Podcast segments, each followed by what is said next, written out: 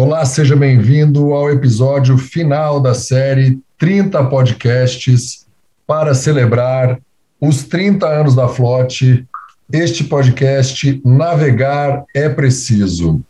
O convidado para o bate-papo de hoje é ninguém mais, ninguém menos que Patrick Winkler, que é nadador, também é remador e é o CEO do grupo Swim Channel.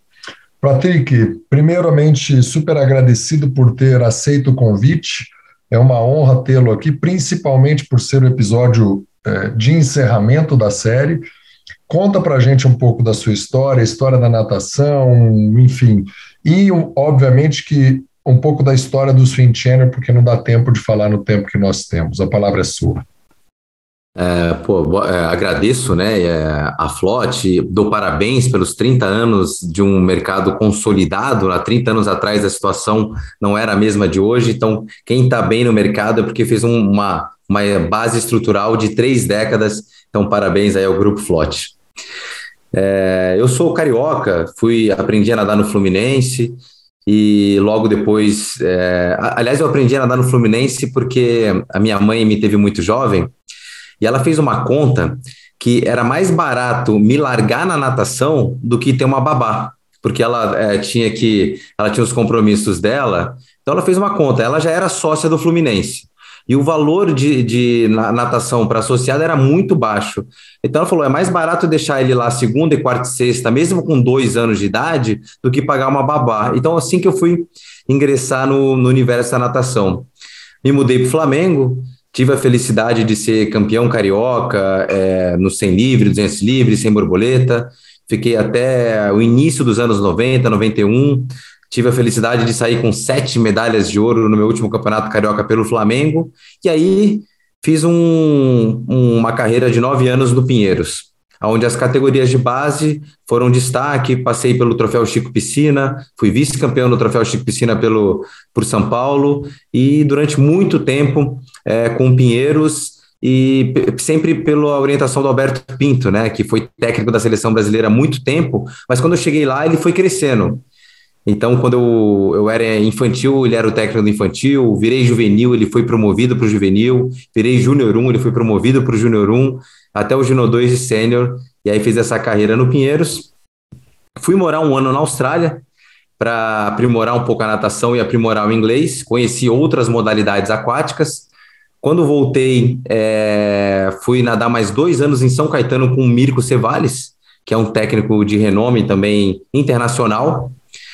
E aí você tem que tomar uma decisão na vida, né? Quando você enxerga que é, a sua fase de atleta está no fim, você precisa ingressar no mercado de trabalho. E então, assim, a parte de vender, a quantidade de, de é, artigos esportivos que tem no, no mercado brasileiro, como é difícil a venda de óculos, touca, palmar, boy, equipamentos. Fiquei muitos anos do outro lado do outro lado da natação, né? O lado de quem é, constrói, de quem vende, de, de quem é marketing, de quem é gerente comercial, de quem é gerente de produto. E aí eu, eu sentia que a corrida tinha mídia é, muito bem trabalhada. Eu sentia que o triatlon tinha mídia muito bem trabalhada, o ciclismo melhorando muito, o surf também, tudo isso independente do futebol. Eu falava, a natação ela não tem ainda uma mídia que entenda é, esse novo, é, o, o, nadador, seja profissional, master, amador, maratonista aquática. Isso me incomodava um pouco. Até mesmo quando, quando eu trabalhava na Speed na Arena, muitos dos investimentos iam para é, mídia segmentada do triatlo, mas cadê a da natação raiz, a natação pura? E em 2007, é, o jogo, a natação de, mar, de águas abertas foi introduzida nos Jogos Pan-Americanos. E aquilo mudou o número do mercado. Então, de 2007 para cá, o mercado quintuplicou de provas de águas abertas. Então, existia a natação raiz até 2007 de águas abertas, não de piscina, de águas abertas, e aquele mercado foi alterando. E quem estava dentro do, do segmento sabia que você não pode deixar um, um mercado tão grande como as águas abertas sem nenhuma mídia segmentada. Até mesmo o Comitê Olímpico Internacional, ele já informou que foi a modalidade mais bem sucedida dos últimos 30 anos que eles colocaram dentro da programação é a maratona aquática. é, extremamente popular, extremamente democrática, é, realizada em qualquer país do mundo. E para quem tem deficiência física, é muito mais fácil nadar do que correr. Então, a natação atingiu níveis, é, crescimentos muito plausíveis a partir de 2007. E eu fiz um, um, um eu sou pós-graduado em gestão do esporte pelo Instituto Trevisan. E a minha conclusão do curso foi a, o meu TCC foi a Swing Channel. E aí eu pus em prática em 2010. E em 2010, quando eu saí para vender é, mídia segmentada, eu bati em porta em porta de empresa e aí todo mundo falava, pô, o Patrick está tentando me vender um anúncio, mas o que, que ele entende? Ah, ele foi gerente das duas maiores marcas de natação do mundo. Bom, alguma coisa ele entende para tentar vender uma campanha de marketing para cada setor, seja produtos de raia, bloco, seja inscrição de águas abertas, seja para fomentar o mercado de atletas profissionais ou master. E aí a Swing Channel foi criando corpo a partir de 2010 e agora, em, dois, em 2022, ela tem dois an 12 é, anos de longas estradas. É, a Swing Channel já foi reconhecida pela FINA como o melhor conteúdo editorial, foi reconhecida pela Associação Mundial de Águas Abertas como, o melhor serviço para a natação. E quando a gente completou 10 anos, a gente conseguiu dar mais um salto e adquirir é, outros sites parceiros. A Best Swimming é um site maravilhoso que agora faz parte do grupo Swim Channel. E ela tem uma penetração muito grande nas equipes de base, petis, mirim, infantil, 12, 13, 14 anos, fora o profissional. E o Water Polo Channel, é, a Swim Channel acredita também no crescimento do, do polo aquático, mesmo como estilo de vida. O beach polo aquático, a gente acredita que é a bola da vez para os próximos anos e já tem um, um canal só de polo aquático. É, o encontro de técnicos de natação também pertence ao grupo Swim Channel, que já é focado nos professores de academia, nos professores de base. É parceiro hoje de mais de 300 eventos e a gente lançou a Swim Channel versão América Latina na língua espanhol. Então, toda a campanha que a Swim Channel faz agora, a gente chama de campanha Iberoamérica. A Península Ibérica é Portugal e Espanha. E a América Latina, do México até o Uruguai, é, basicamente a gente tem duas línguas, o português e o espanhol. De todos esses países, só o Brasil ganhou medalha nos Jogos Olímpicos de Tóquio, de, na natação. E ganhou na natação e na maratona, e masculino e feminino, Ana Marcela, e o Bruno e o Scheffer. E esses, todos esses outros países da América Latina, e Portugal e Espanha, não ganharam. Isso deu uma conotação para a Swim Channel ditar tendência dentro desse setor Iberoamérica. Então, hoje a Swing Channel tem jornalistas na Argentina, na Flórida, em Portugal, é, hoje tem no Rio de Janeiro, todo mundo com remuneração fixa. A Swing Channel paga mais de 12 jornalistas por mês para cobrir os esportes aquáticos dentro aí do, do nosso continente, é, acreditando que é, natação é um esporte grande. A primeira pergunta que, que me fazem se eu acredito na natação, eu sempre respondo da mesma maneira. A natação é um esporte gigante. A natação ela é gigante. Ela é, ela é, quando você nasce, a primeira modalidade da criança é a natação, não é o atletismo, não é o futebol. A última modalidade da vida do ser humano tende a ser a natação. E, e essa faixa do meio é que eu acho que ainda pode aprimorar muito, né? Eu acho que os nadadores têm condições de ser mais famosos, ou mais bem remunerados que surfistas, jogadores de tênis, jogadores de basquete. É... Muita gente até me acha um sonhador por acreditar nisso, mas eu realmente acredito que, que esse setor é, da natação pode se tornar muito mais profissional e a Swing Channel vai, vai nessa batalha, né? A Swing Channel foi produtora do Raia Rápida, né? Que chamava os melhores velocistas do mundo. É, é, Fred Busquet, Florama Nadu, James Magnussen, é, Bruno Fratos, tudo para disputar transmissão da Rede Globo ao vivo, acreditando no, no profissional da natação, né? Nessa, nessa, a gente é que sabe que é, a democracia é legal, que, é, que a interação é legal, mas o, uma das partes que a Channel mais acredita é um ídolo, né? Se uma pessoa fica quatro ou cinco horas vendo o jogo do Nadal com o Federer, ou se uma pessoa fica quatro ou cinco horas esperando uma final do Kelly Slater contra o Medina, ou se uma pessoa espera para ver um jogo da Série B do Vasco contra o Grêmio, por que não ver uma prova de 100 metros né, de, sei lá, do, do, Michael Phelps contra Caleb Dressel. Então, esse mercado ainda está longe do potencial que realmente existe. Concordo, apoio totalmente. A gente tem histórias maravilhosas de nadadores e nadadoras dando lições de vida. Você que foi nadador, eu que nadei, é, sabemos o quanto a natação molda o caráter do ser humano, qualquer esporte, mas a natação tem uma dosezinha extra de sofrimento ali, de necessidade de enfrentar o frio, né, de sunga, enfim. É um desafio interessante que só quem nadou sabe o que é. Não desmerecendo os outros esportes que eu adoro, acho que qualquer prática é saudável e benéfica. Deixa eu te fazer um convite aqui, sendo esse um oferecimento da Flote, que tem o maior catálogo da natação brasileira, não só da natação, também da hidroginástica, também produtos para polo aquático. É, como você, que acompanha a natação com essa cobertura toda, enxerga que seria o universo aquático, das modalidades aquáticas, se de repente todos os materiais desaparecessem? Acabaram os materiais, só tem a piscina. O que você imagina que aconteceria? Oh, são duas coisas. Eu acho que, primeiro, a natação ela é uma modalidade raiz. A natação e a corrida são as duas modalidades que estão nos Jogos Olímpicos desde 1896. E três provas, que é o 100 rasos, o 100 livre e, o, e a maratona, elas existem desde sempre. Se elas existem desde sempre, elas já são inspiradas é, nos Jogos Olímpicos de milenário, né, da, da, da época da, da, da Grécia Antiga. E nessa época até não existiam é, efetivamente as provas de natação, mas o ato de nadar já existia é, na era na Idade Antiga, na Idade Média, é, na, na, era medieval. Os egípcios nadavam, dizem até que os egípcios inventaram o nado de costas e os ingleses inventaram o nado de peito, né? E o nado de borboleta foi inventado pela, pela Maria Lenk, mesmo aqui brasileiro. Mas eu acho que a natação, por ser uma modalidade raiz, ela ela está quase como a sobrevivência do homem, né? O mundo é três quartos de água, um quarto de terra. Então o homem continuaria nadando e tentando sobreviver na água, mesmo que não houvesse qualquer vestimenta de alta performance, um bloco de partida, a natação ela ainda faria parte do cotidiano do ser humano.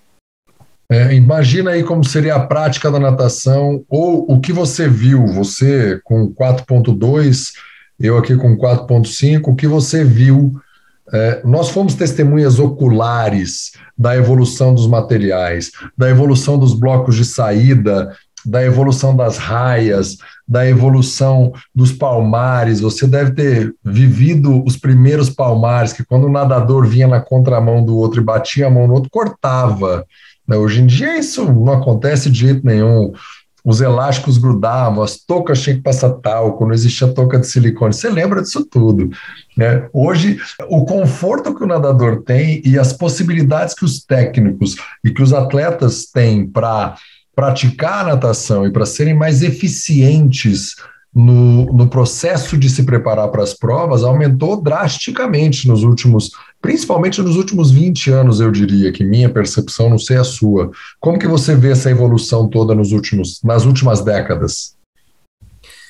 A natação, ela sempre ditou tendência em tecnologia. É, eu já tive estudos sobre os primeiros óculos de natação, que era com fibra de bambu raspado, tanto na parte da lente quanto na parte do, do molde. E o óculos de natação ele possibilitou os atletas a ficarem mais tempos na água.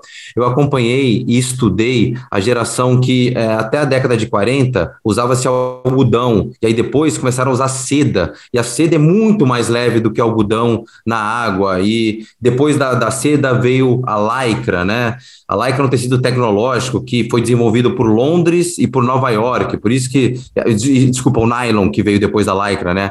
Depois vem o nylon, depois vem a lycra, depois vem o poliéster com poliamida. E, e, mas a natação ela sempre teve essa preocupação de, de ter, ser mais leve, ser mais rápido, ser mais fino, ser mais veloz. Por quê? Porque desde 1896, onde mede-se o tempo de 100 livre, que o homem tenta ser mais rápido do que o outro.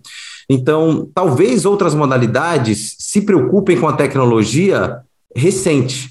Mas a, a, natação ela sempre teve essa preocupação com a tecnologia, né? É lógico que hoje a, a coisa é muito mais avançada. Não interessa se um nadador está na raia 1, na 8 ou na 4. As condições de marola, as condições é, de hidrodinâmicas é, já são equivalentes. E no passado, quem nadava mais do lado da borda de uma piscina sofria, era mais vantajoso nadar na raia 4 e tudo. E hoje vai nivelando um pouco. Mas a corrida pela tecnologia, ela sempre existiu, mesmo antes dos Jogos Olímpicos, né? Quando a, a travessia do Canal da Mancha, ela ainda é realizada antes do nascimento do, dos Jogos Olímpicos, e o pessoal já tentava colocar tecidos, ou até mesmo pasta que protege de queimadura de água viva, ou graxas para você, você ficar um pouco mais é, quente na água, ou é, antes dos Jogos Olímpicos, quem atravessava o Canal da Mancha já, já comia é, caldo de carne. Hoje é, existe o suplemento, mas o caldo de carne era o suplemento do século retrasado. A preocupação sempre existiu. É, a evolução ela é presente, notória e, na minha percepção, mais acentuada nas últimas duas décadas, com muito crescimento e vantagem. Quando você começou a falar, me veio as raias, e depois você acabou falando né? As marolas, poxa, um nadador um pouco mais rápido, ou na volta ele fazia uma marola horrorosa. Hoje em dia a raia é praticamente totalmente anti-marola. É impressionante o ganho que se teve. Muito bem.